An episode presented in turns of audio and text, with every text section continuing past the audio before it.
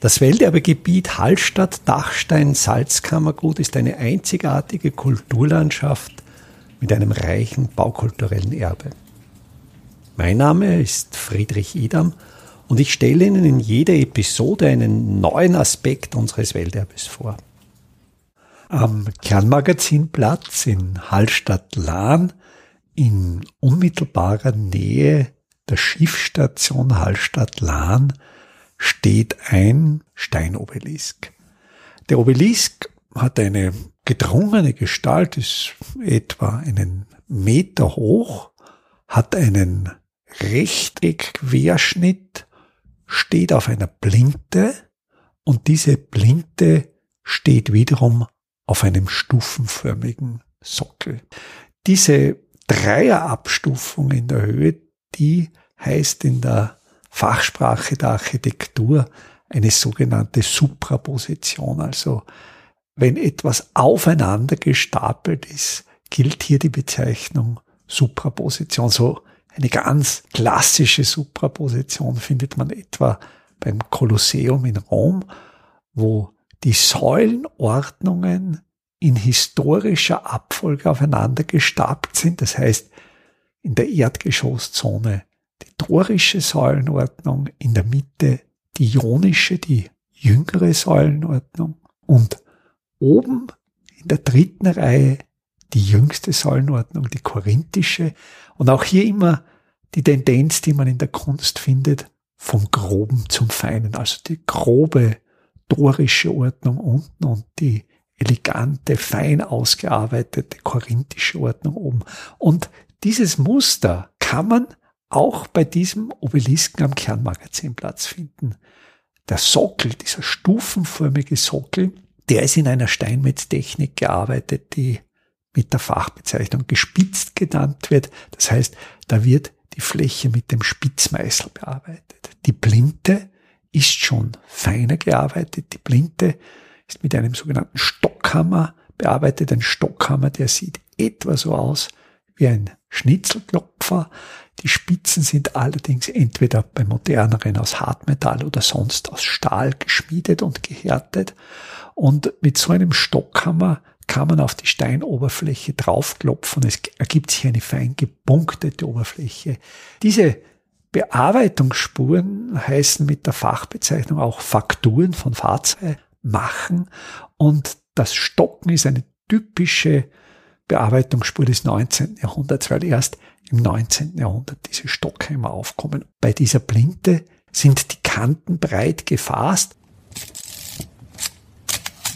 Auch hier wieder eine feinere Steinmetzarbeit als unten im Sockelbereich. Der Obelisk selbst ist poliert. Da ist der Buntkalkstein so fein geglättet, dass man einerseits sehr gut die unterschiedlichen Färbungen des Steins, vor allem aber auch die Fossilien sieht, die in diesen Stein eingelagert sind.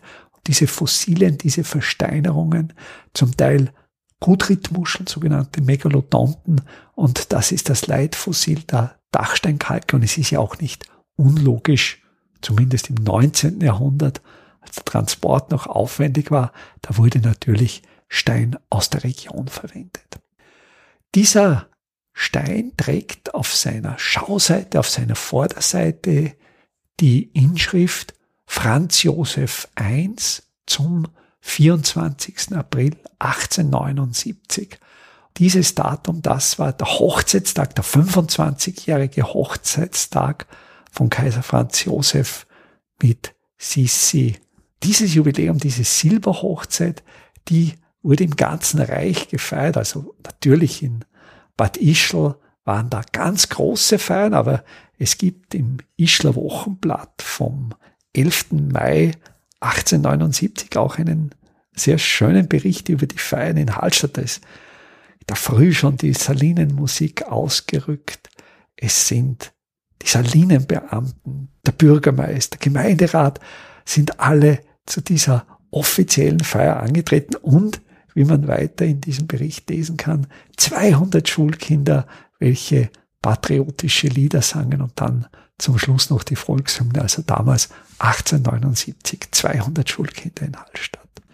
In dem Bericht wird auch erwähnt, dass ein Geschenk an das Kaiserpaar von Hallstatt gemacht wurde und das waren, wie es im Bericht hervorgeht, schön ausgeführte Zeichnungen des Marktes Hallstatt, des Rudolfsturms, verschiedener Salinengebäude und diese Zeichnungen wurden eingerollt in einen zylindrischen Behälter und dieser zylindrische Behälter wurde in der damals bereits sechs Jahre bestehenden K&K Fachschule für Holz- und Marmorindustrie kunstreich gefertigt. Es wäre natürlich interessant, einerseits, ob es diesen Behälter noch gibt, ob es diese Zeichnungen noch gibt.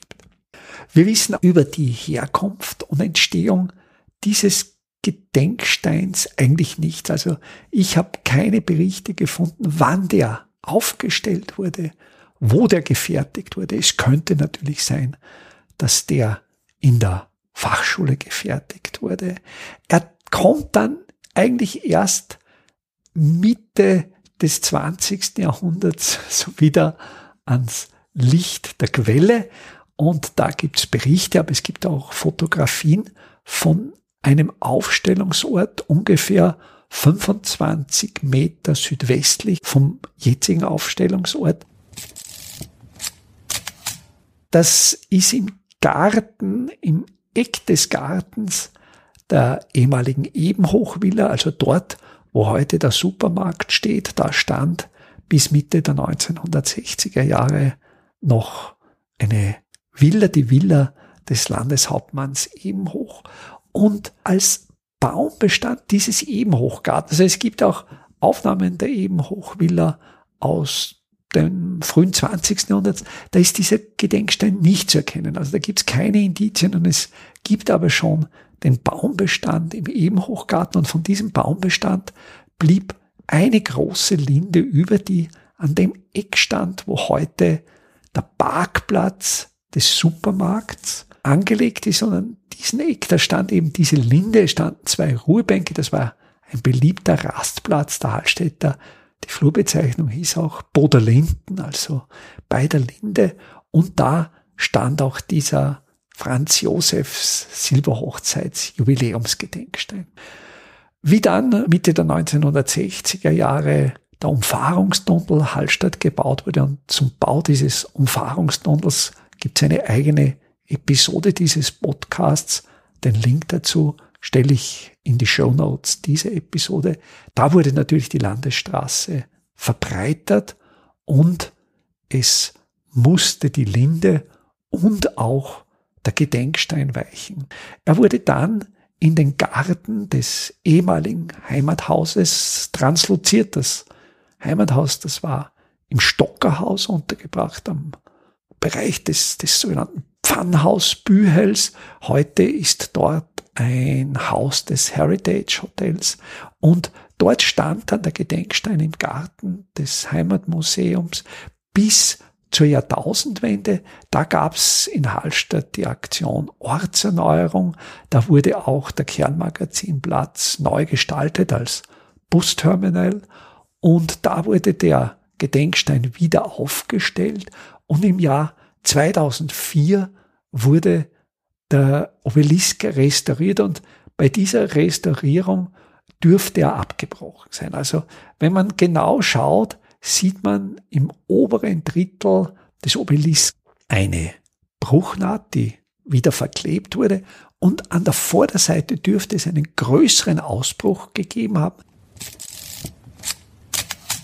Denn an der Vorderseite ist eine sogenannte Vierung eingesetzt. Eine Vierung ist in der Steinmetztechnik ein eingesetztes Stück aus einem möglichst ähnlichen Stein.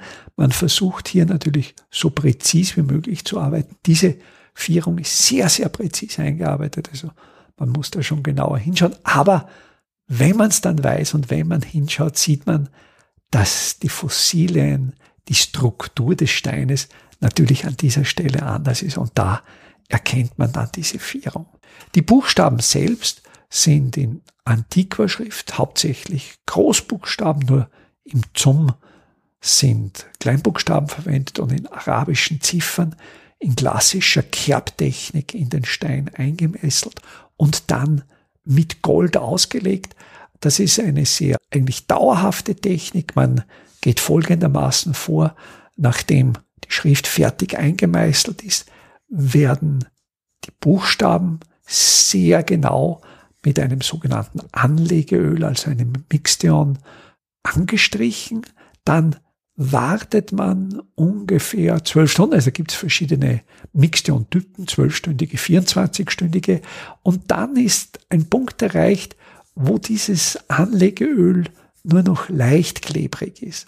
Und in genau diesem Zustand schießt man dann die hauchdünnen Blattgoldblättchen in die Fugen der Schrift hinein, stupft sie mit einem Pinsel in die Kerben hinein und dann verklebt sich dieses hauchdünne Blattgold. Das restliche Gold kann einfach abgewischt werden. Also man soll da natürlich nicht verschwenderisch umgehen.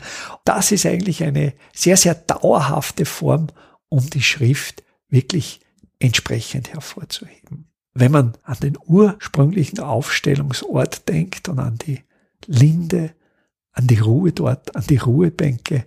Von dieser Ruhe ist nichts mehr vorhanden. Der Stein steht jetzt vielleicht sogar ein wenig abseits in den Menschenmassen, die sich am Kernmagazinplatz tummeln, denke ich, oft übersehen, steht er so am Rande eines der Verkehrsbrennpunkte des vom Tourismus zurzeit überlaufenen Hallstatt.